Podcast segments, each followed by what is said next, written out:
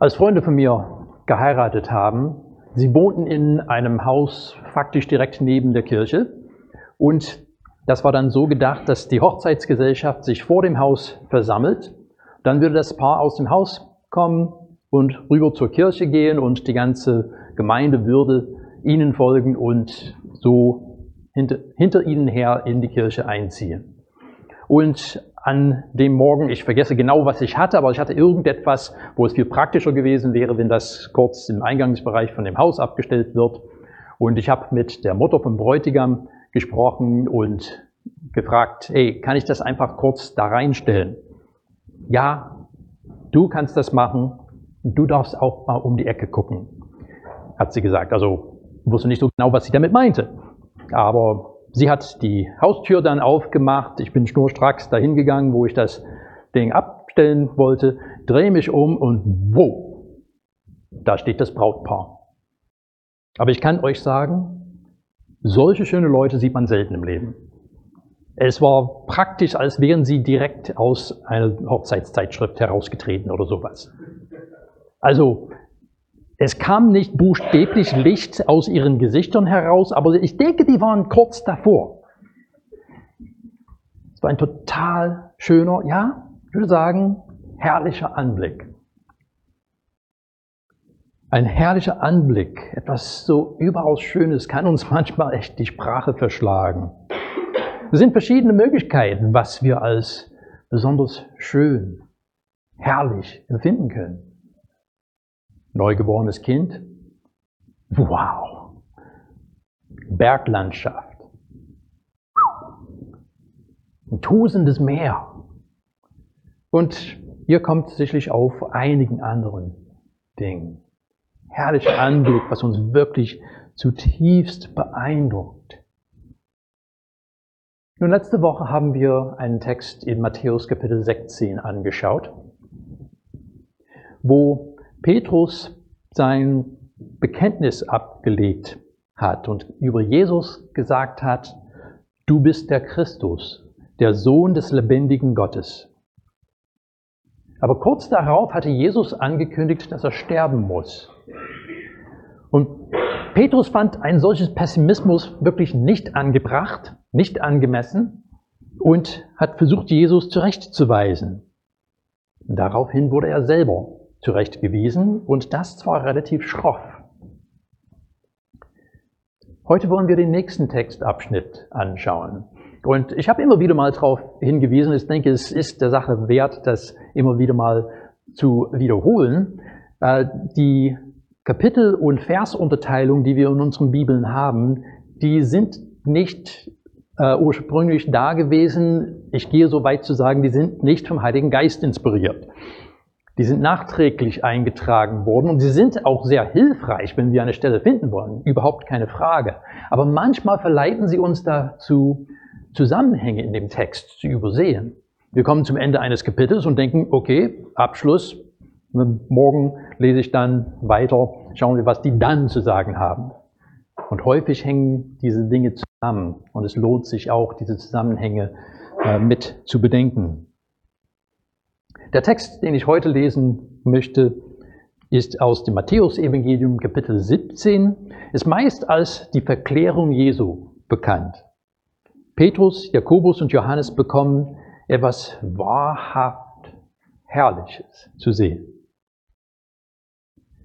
Sechs Tage danach nahm Jesus Petrus, Jakobus und dessen Bruder Johannes beiseite und führte sie auf einen hohen Berg und er wurde vor ihnen verwandelt.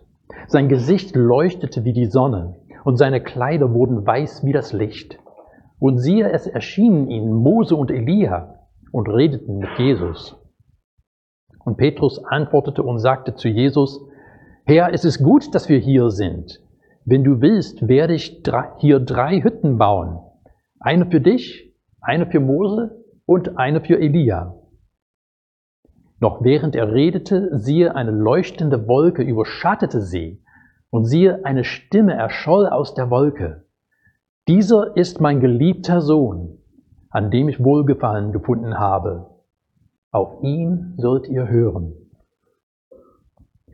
Als die Jünger das hörten, warfen sie sich mit dem Gesicht zu Boden und fürchteten sich sehr. Da trat Jesus zu ihnen, fasste sie an und sagte, steht auf und fürchtet euch nicht. Und als sie aufblickten, sahen sie niemanden, außer Jesus allein. Während sie den Berg hinabstiegen, gebot ihnen Jesus, erzählt niemanden von dem, was ihr gesehen habt, bis der Menschensohn von den Toten auferweckt ist. Ganz zum Beginn von diesem Abschnitt. Es fängt an mit einer Zeitangabe. Sechs Tage danach. Sechs Tage sind vergangen, seitdem Jesus zu Petrus gesagt hat, Geh hinter mich, du Satan. Was für eine Spannung kann da geherrscht haben zwischen Jesus und Petrus in dieser Zeit? Wie muss es Petrus ergangen sein? Nun, die Tatsache, dass Jesus ihn wieder einlädt, zusammen mit den anderen beiden, die sonst auch zu seinem allerengsten Kreis gehört haben, zeigt, dass er nicht rausgeflogen ist. Aber ich könnte es mir gut denken, dass diese Tage für Petrus nicht einfach gewesen sind. Und jetzt gehen die drei Männer auf einen hohen Berg und erleben etwas Erstaunliches, etwas Herrliches. Nun, für die ersten Leser des Matthäusevangeliums werden manche Elemente dieses Textes äh, ihnen schnell ins Auge gesprungen worden sein. Sie sind auf einen hohen Berg gegangen da gibt es Präzedenzfälle. Zum Beispiel, wenn man ins zweite Buch Mose schaut, sieht man, dass Gott sich auf dem Berg Sinai in einer Wolke heruntergelassen hat. Hier sind die sechs Tage auch von Bedeutung. In 2. Mose 24 heißt es, dass diese Wolke mit Gottes Gegenwart sechs Tage lang auf dem Berg Sinai gewesen ist. Und am siebten Tag hat er dann zu Mose gerufen, dass er auf den Berg kommen sollte, wo er dann das Gesetz von Gott bekommen hat.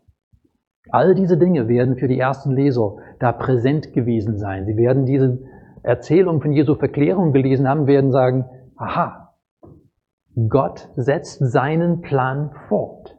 Gott setzt das fort, was er schon seit Jahrtausenden mit unserem Volk macht. Jesus Gesicht leuchtete wie die Sonne. Ähnlich wird es von Mose in 2. Mose 34 beschrieben, als er von dem Berg Sinai wieder abgestiegen ist.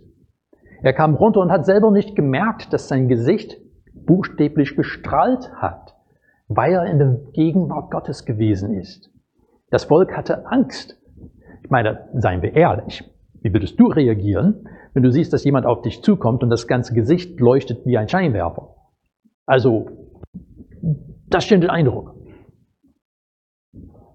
Jesus Gesicht leuchtete und seine Kleider wurden auch hell. Jesus redete mit Mose und Elia. Also Mose, das Gesetz wird immer wieder als das Gesetz des Mose bezeichnet. Und Elia gilt häufig als Vertreter der Propheten.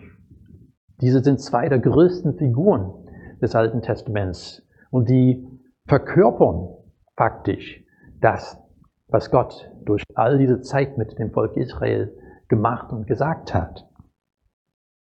Wenn man die Parallelstelle zu unserem Text in Lukas Evangelium anschaut, findet man, dass es beschrieben wird, dass diese beiden mit Jesus über sein Ende gesprochen haben. Einheit und Luther haben beide Ende da stehen, aber das ist dasselbe Wort, was im Alten Testament für den Auszug aus Ägypten verwendet wird. Also Auszug. Wieder eine Verbindung zwischen dem, was Gott früher getan hat und dem, was hier geschieht. Und Petrus, er will dann drei Hütten bauen. Der Begriff Hütte hier ist der Begriff der im Alten Testament für die Stiftshütte verwendet wird. Nun, Petrus will wahrscheinlich, dass diese wunderbare Erfahrung einfach nicht aufhört. Kennst du das auch? Wenn man etwas Wundervolles erlebt und man denkt, oh, wenn ich einfach in diesem Moment verbleiben könnte, wenn es einfach nicht aufhören würde. Mehr dazu später. Und wäre das alles nicht erstaunlich genug, dann kam eine leuchtende Wolke. Also, wie schon erwähnt, diese Wolke erinnert eben auch an 2. Mose, als Gott auf den Berg gekommen ist. Gott ist dann auch, als sie die Stiftshütte fertiggestellt haben, nach seinen Anweisungen, ist in die Stiftshütte gekommen mit seiner Herrlichkeit. Das war so stark, so extrem, dass auch Mose die Stiftshütte nicht betreten konnte. Es war herrlich, es war überwältigend. Und eine Wolke ist oft auch ein Zeichen für die Gegenwart und die Macht Gottes. So dürfen wir das auch verstehen, wenn es heißt, dass Jesus auf einer Wolke wiederkommen wird. Das finden wir mehrfach im Neuen Testament, dass es heißt, dass Jesus auf eine Wolke kommen wird. Und das heißt nicht so unbedingt, dass der dann Cloud-Surfing macht, sondern es ist ein Symbol dafür, dass er in der Macht und Herrlichkeit Gottes kommen wird. Es ist eine deutliche Aussage, dass er Gott ist.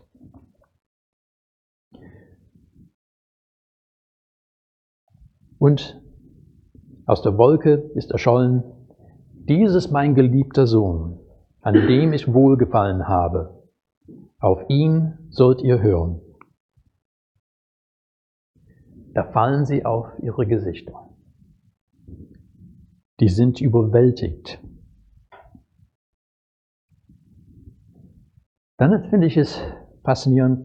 Dann heißt es, Jesus kam auf sie zu, fasste sie an und sagt, steht auf und fürchtet euch nicht.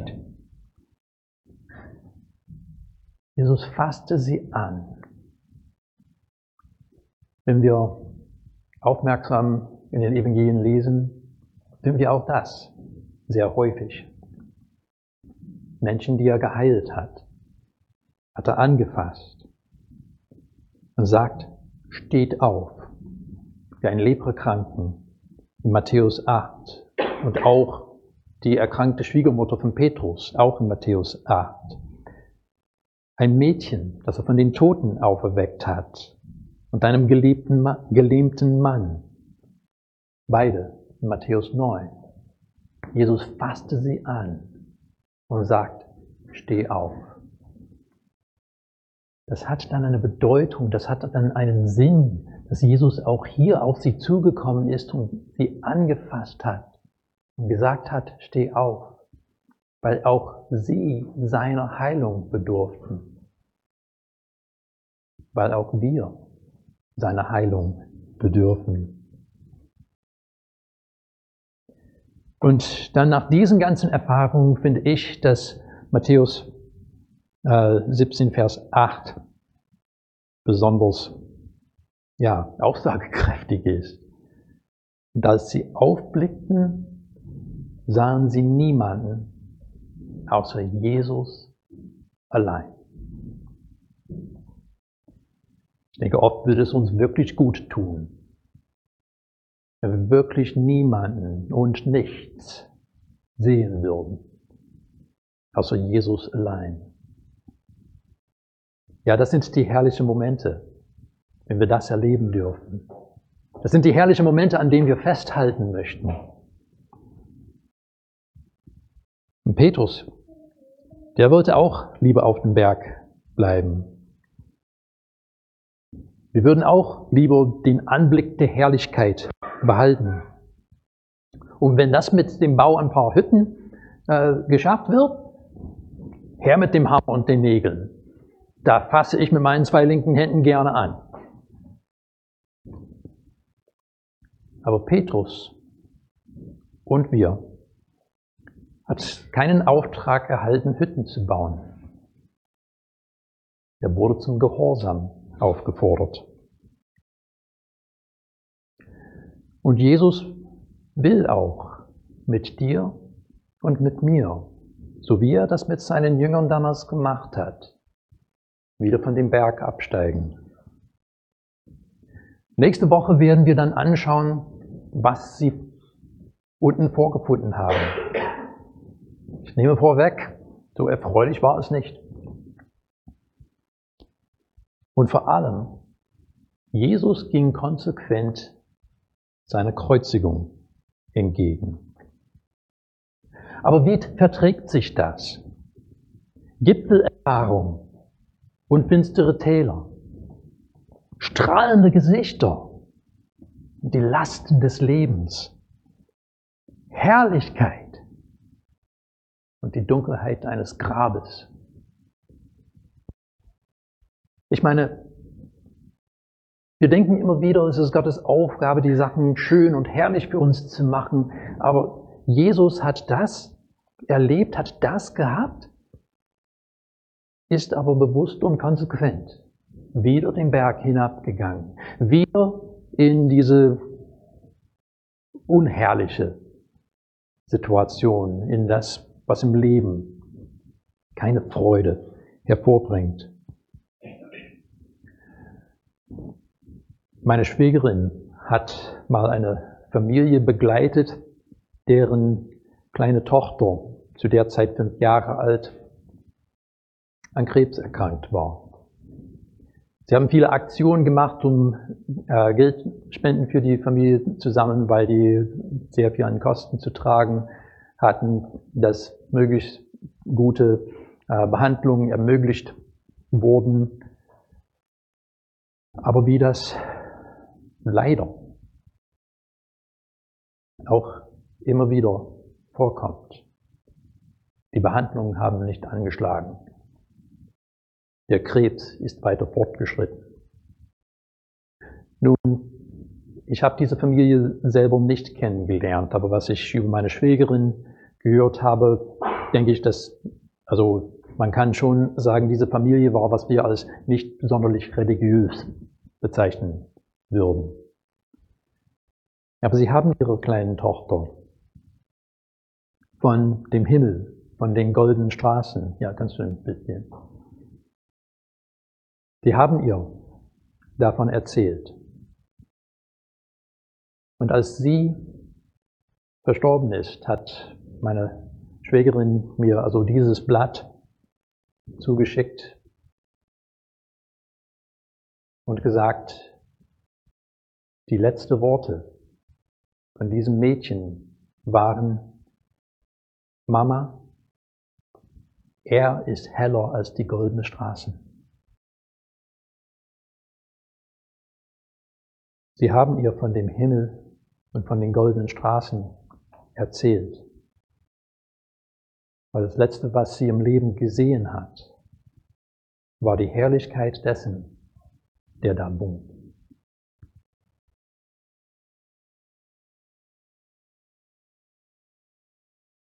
was auch goldene Straßen übersteigt.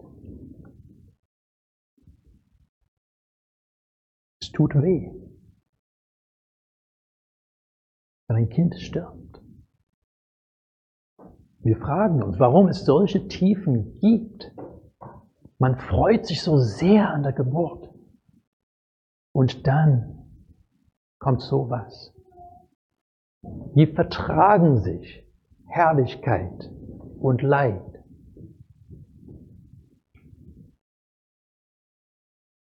Jesus hat es selber erlebt, hat es selber gelebt. Herrlichkeit und Leid. Jesu Verklärung zeigt, dass die Tiefen und Herausforderungen, die wir erleben, nicht alles über unseren Gott aussagen. Petrus, Jakobus und Johannes haben Jesus in seiner Herrlichkeit gesehen. Aber Jesus ist dennoch weiterhin auf das Kreuz zugegangen. Denn die Herrlichkeit der Erlösung war nur durch, der Leidensweg, durch den Leidensweg zu erreichen. Und dein Leiden bedeutet überhaupt nicht, dass Gott dich vergessen hat oder dass er dich verlassen hat. Dass er, er, er will dich auf die Herrlichkeit vorbereiten. Und er ist treu. Aber, ne, verstehst du Gottes Handeln manchmal nicht? Ich auch nicht. Aber ich muss mich immer wieder erinnern, vielleicht ist es nicht das Wichtige, vielleicht ist es nicht entscheidend, dass ich ein allmächtiges Wesen verstehen kann, sondern zu wissen, dass ich ihm vertrauen kann. Ich bin sicherlich viel besser dran, wenn ich ihm vertraue. Und so stellen sich die Fragen für uns im Leben. Vertraue ich ihm, wenn es an der Arbeit schlecht aussieht? Vertraue ich ihm, wenn es in der Beziehung holprig wird? Und ja, ich denke, ehrlicherweise muss ich da eins weitergehen. Vertraue ich ihm, wenn es in der Beziehung katastrophal aussieht? Vertraue ich ihm, wenn ich überlege, welche Entscheidungen ich im Sexualleben treffe? Vertraue ich ihm, wenn das Geld knapp wird? Das mit dem Vertrauen ist so eine Sache. Man könnte das jetzt als ganz theoretisch sehen. Was heißt das eigentlich, Gott zu vertrauen in diese oder jene Situation? Kann man natürlich nicht in einer Predigt irgendwie alles abdecken und zusammenfassen. Aber ich kann es euch sagen. Das Vertrauen will gelernt werden. Und wenn wir in einer schweren Situation sind, wenn wir in eine schwere Situation hineinkommen und wir müssen uns entscheiden, wie wir verhalten werden, was wir tun werden, da stellt sich die Frage des Vertrauens. Bin ich bereit, ihm zu vertrauen, anstatt mich von der Situation fertig machen zu lassen? Bin ich bereit, ihm zu vertrauen, dass er mich versorgen wird, auch wenn die Dinge drohen, wirklich schlecht auszugehen? Ja, bin ich ihm bereit, ihm zu vertrauen, dass mein Leben bedroht ist? Und ach, dass es uns so ergehen würde, dass es uns immer wieder so ergehen möge, wie Petrus, Jakobus und Johannes in den Versen 7 und 8 von unserem Text. Da trat Jesus zu ihnen, fasste sie an und sagte, steht auf und fürchtet euch nicht. Und als sie aufblickten, sahen sie niemanden, außer Jesus allein. Amen.